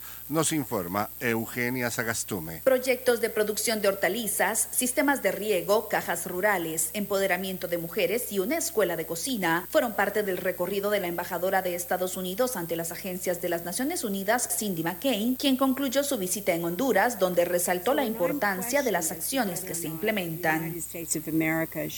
Y cuando otros países solicitan ayuda de parte de los Estados Unidos para proyectos como esos, hago referencia a proyectos como este para que vean el éxito que pueden tener y lo necesarios que son para el país. Eugenia Sagastume, Voz de América, Honduras. Un primer barco con grano ucraniano salió hoy lunes del puerto de Odessa dentro de un acuerdo con mediación internacional que se espera libere grandes cargamentos de cosechas ucranianas para los mercados internacionales y alivie una creciente crisis alimentaria. El Razoni, con bandera de Sierra Leona, salió de Odessa en dirección al Líbano, según el Ministerio Turco de Defensa. Un comunicado de Naciones Unidas dijo que el carguero llevaba unas 26 mil toneladas de maíz. El barco salía despacio hoy lunes por la mañana de su muelle en el puerto de Odessa, junto con un remolcador. Desde Washington vía satélite y para Omega Estéreo de Panamá hemos presentado Buenos Días América. Buenos días, América. Vía satélite. Desde Washington. La mejor franja informativa matutina está en los 107.3 FM de Omega Estéreo. 5.30 AM. Noticiero Omega Estéreo. Presenta los hechos nacionales e internacionales más relevantes del día. 7.30 AM. Infoanálisis. Con entrevistas y análisis con los personajes que son noticia. De 8 y 30 a 9 y 30 de la mañana. Sin rodeos. Con Álvaro Alvarado. De lunes a viernes por Omega Estéreo. Desde hace 60 años, Industrias Correagua trabaja para este país porque cree en Panamá y su crecimiento. Haciendo los techos que te protegen de la lluvia, haciendo que el edificio donde trabajas sea más fuerte y duradero y que la escuela donde estudian tus hijos sea tan sólida como su futuro. Dentro de miles de edificios, casas y estructuras de este país, corre algo tan fuerte como el orgullo panameño. Industrias Correagua, 60 años siendo el acero que hace fuerte a Panamá. Omega Estéreo, cadena nacional. Recibe galón gratis de Aqualock al comprar un tanque o 5 galones de impermeabilizantes Aqualock. Restricciones aplican. Omega Estéreo Noticias.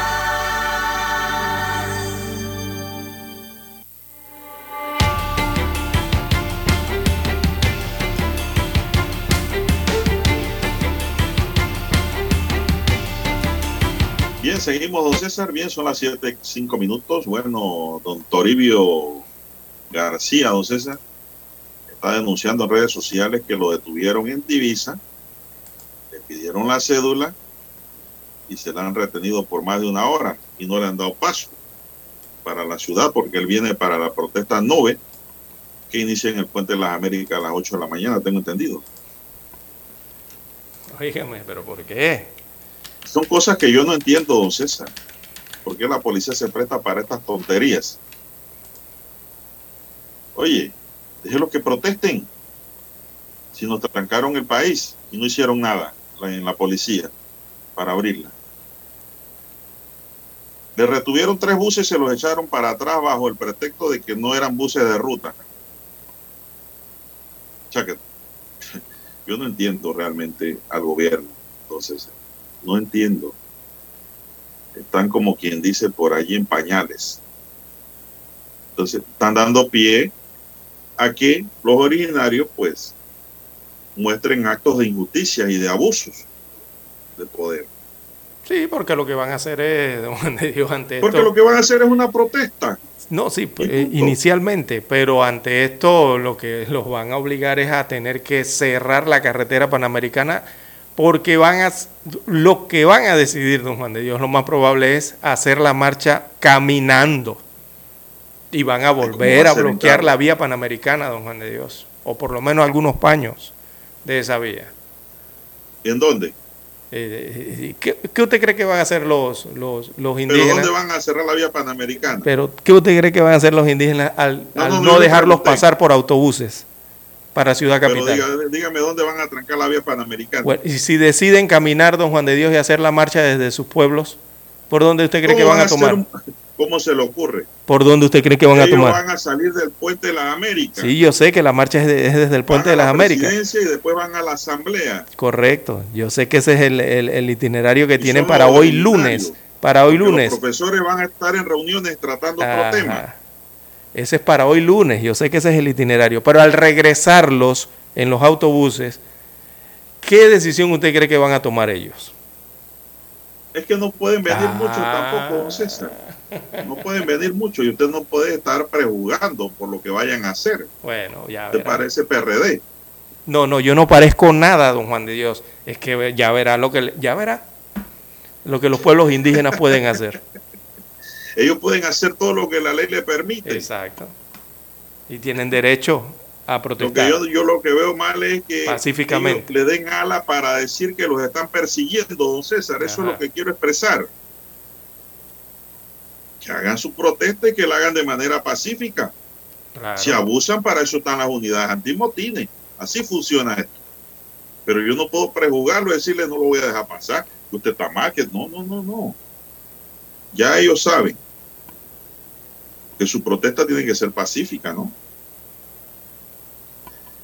Bien, don César, no, yo sé que usted no pertenece a ningún partido político, don César.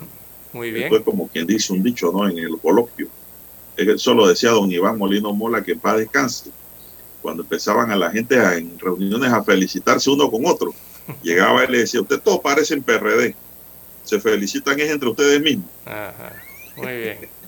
Bueno, eso eran los coloquios, ¿no? Que uno escucha y habla, ¿no? Con los amigos. Bueno, y don Juan de Dios, hay hasta derechos humanos consagrados, en, eh, incluso hasta en la Carta, don Juan de Dios, de Derechos Humanos eh, del 48, eh, que establecen que la gente no puede ser eh, arbitrariamente detenida, ni arrestada, ni, ni desterrado, ni nada de estas cosas. Estoy viendo aquí, estoy, estoy viendo aquí que un oyente nuestro de todos los días va por la Independiente de nuevo, don César. Lo estoy leyendo en La Llorona. A ver el listado, ¿Sabe quién es? Un conocido DJ, déjeme buscar el listado. amigo de la mesa nuestra aquí, que nos escucha siempre. Él me lo ha manifestado. Es don Charlie Stewart. Ah, pero no está en el listado presidencial, eh, por No, diputados. no, no, él va para diputado presidencial. No, ya olvídese los candidatos presidenciales. Hay que ver ahora hacia abajo los otros cargos. Ya eso lo dimos. Ahora dice que aquí se anotó Charlie Stewart, Carlos Iván Zúñiga Hijo, también. Es el nieto del gran abogado y distinguido patriota. Y el dirigente de San Miguelito, Ángel Sosa. Ellos van bajo el movimiento Unidades. Hoy el diario La Estrella, donde estoy trayendo, extrayendo la información. Sí, son Bueno, 450. bueno, o- ojalá le vaya bien a Charlie. Ya Charlie fue, fue candidato a diputado por el PRD, acuérdense. Sí, pues por el PRD en una, en una vuelta, ¿no? Sí, creo que era el número 7, si no me equivoco, en la pasada contienda en donde ganó la presidencia, creo que Martín Torrijos. Eh, Creo que en esa él corrió. por el Eh, él es PRD uno de los y- 458 entonces que se presentaron al tribunal como libre postulación. Sí, señor. Bueno, don César, eh, bueno, le quiero enviar un saludo a todo el personal y amigos allá en la Notaría Pública de Penonome, don César. Allá atienden muy bien a la gente, sobre todo el secretario. Sé que ha sido oyente de este espacio informativo, don César. Saludos. No, es que yo hice un trámite allí y me dieron la factura y cuando me dicen, hacemos la factura a nombre de quién, Juan de Dios Hernández dice, caballero, el de Omega Estéreo, digo, el mismo, que calza y viste. No, hombre, nosotros aquí todos escuchamos ese noticiero. Nos informamos bien porque aparte de la noticia, ustedes nos la ilustran y la hacen amena. Me acordé de don Jaime Porcel de una vez cuando dijo el amanecer informativo, ¿se acuerda? Así es. Una columna bonita que escribió en un periódico. Bueno, saludos para ellos allá. Allá en Coclé tenemos, bueno, Y a don Jaime que nos escucha también. Allá que nos escuchan, don César. Y Jaime que nos escucha también todos los días. Ah, sí, no, no, don Jaime está ahí siempre. Son las 7:11 minutos, amigos y amigas. La hora también es información. Ya son las 7:11 minutos. ¿Qué más tenemos, don César, en esta mañana? Bueno, 711. Eh, oiga, en una iglesia ocurrió una desgracia, don Juan de Dios, eh, durante el fin de semana. Y es que la puerta de una iglesia. terrible. sí, le cayó a una niña eh, de dos años de edad, eh, a una bebé, realmente no es ni siquiera niña, es bebé, ¿no? Dos añitos, pobrecito. Dos años de edad. eh, Qué dolor. y esto ha ocurrido, don Juan de Dios, en- con esta situación, esta menor de dos años de edad que falleció la mañana del día de ayer cuando una puerta de hierro de una iglesia le cayó encima eh, en un hecho ocurrido en Nuevo San Juan. Esto pertenece al distrito, este es el distrito ¿no? de, de- la provincia de Colón. Así que déjeme ver si es distrito o corregimiento. Eh, la niña había ido con su abuela a la iglesia Ríos de Agua Viva, como todos los domingos. Al parecer eh, se recostó a la puerta, la cual no estaba instalada y lamentablemente le cayó encima. Al momento del accidente el pastor estaba dando el culto y el ruido interrumpió la prédica, por lo que todos corrieron a auxiliar a la pequeña que ya estaba inconsciente. De inmediato entonces fue trasladada a la Policlínica de San Juan, ubicada allí en, en Buenavista, donde los médicos del cuarto de urgencia lamentablemente dictaminaron su muerte, don Juan de Dios. Así que una puerta sin instalar le cayó encima a esta bebé, bueno, o niña de dos años de edad. Bueno, esto, esto da origen a un problema ahora, don César, porque el Uh, Ministerio ¿serio? Público ahora tiene que investigar aquí esta muerte, si fue por negligencia, si fue por culpa, ¿no? Indudablemente que ninguno de esos los miembros de la iglesia, y mucho menos el pastor, tenían la intención de que eso ocurriera. Nadie, Pero entonces viene la norma penal y, y también sanciona cuando hay descuido en el acto de la persona. Y eso lo va a investigar el Ministerio Público ahora, porque hay una pérdida aquí de una vida. Muy lamentable, muy doloroso. Eso nos indica, don César, de que hay que estar pendiente de los niños. Usted no se puede llegar a una iglesia, llevar al niño y concentrarse en la oración y olvidarse de cargar a un niño. Los niños son, son como son, pues son niños. Ellos no miden el peligro. Así que, eh, como no miden el peligro, ellos, don César, eh, actúan pues inconscientemente porque no tienen capacidad para comprender muchas cosas. Así que imagínense que la otra vez un amigo que tiene finca por allá, por los lados de Capira arriba, me dice que el niño de él le apareció en la mano con un cordón de colores. ¿Y usted sabe qué era? No me diga. Una coral. De esa de color rojo con negro. Sé que estaba bonito y era una culebra coral. Uf, ¿Y usted cree que la culebra lo mordió? No lo mordió. la inocencia. afortunadamente, y andaba jugando con la culebra. Él lo que hizo en compensación con la culebra es que le permitió irse a don César, porque no le picó al niño, no se lo mordió. Estas culebras son venenosas. Son cosas que pasan, los niños son inocentes y hacen cosas que no miden el peligro, no, no, no comprenden a veces. 7:15 minutos, don Dani, vamos a hacer la última pausa y regresamos con la parte final. Noticiero Omega Estéreo. 7:30 AM. Infoanálisis, con entrevistas y análisis con los personajes que son noticia. La mejor franja informativa matutina está en los 107.3 FM de Omega Estéreo, cadena nacional. Desde los estudios de Omega Estéreo, establecemos contacto vía satélite con la voz de América. Desde Washington, presentamos el reportaje internacional.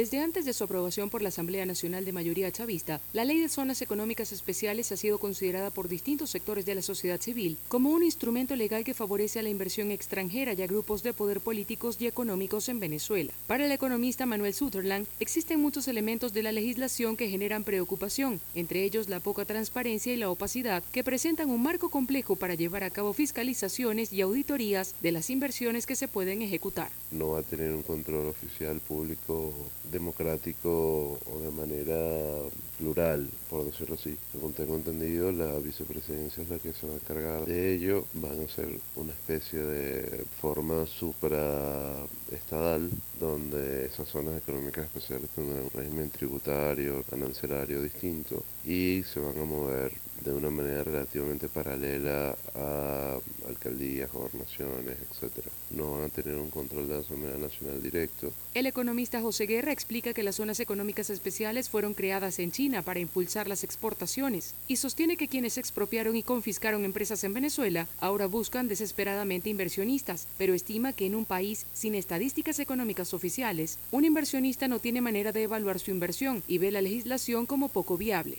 En varias ocasiones, funcionarios gubernamentales y el propio presidente Nicolás Maduro han asegurado que la ley de zonas económicas especiales pretende generar riquezas y nuevas fuentes de desarrollo para el país y son definidas como espacios territoriales para la atracción de inversiones productivas nacionales y extranjeras a partir de estímulos económicos, fiscales y aduaneros. Carolina Alcalde, Voz de América, Caracas.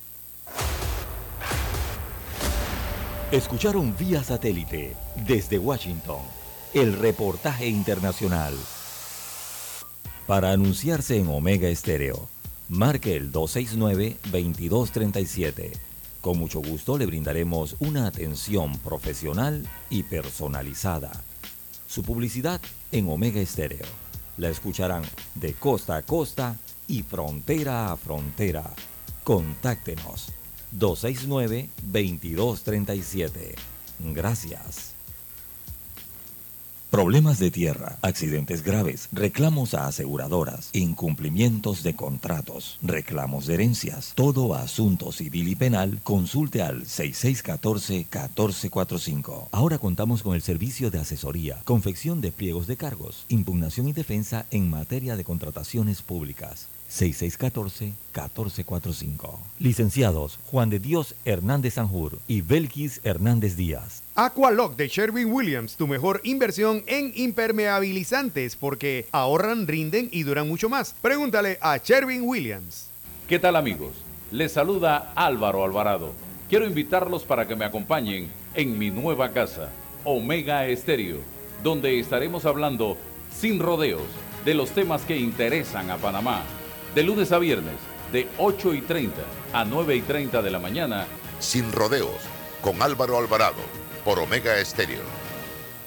Noticiero Omega Estéreo.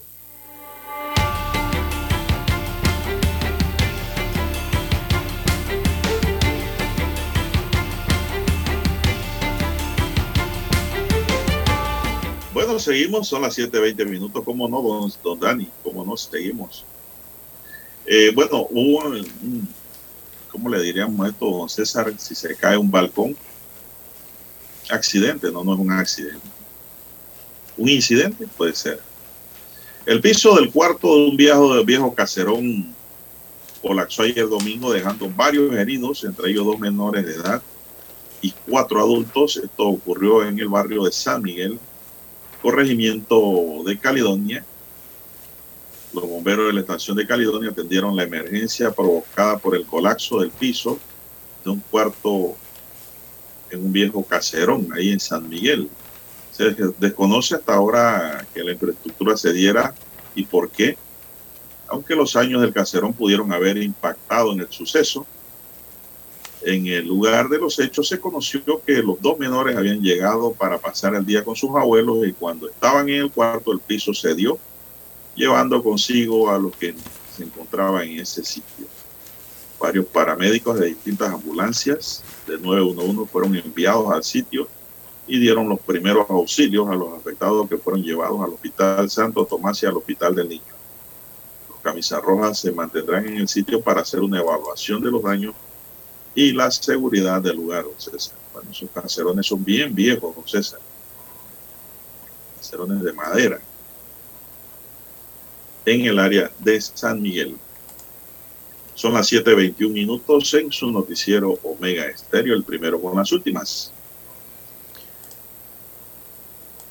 Bien, las Bueno, también 7.22 tenemos- minutos. En más informaciones eh, para la mañana de hoy, don Juan de Dios.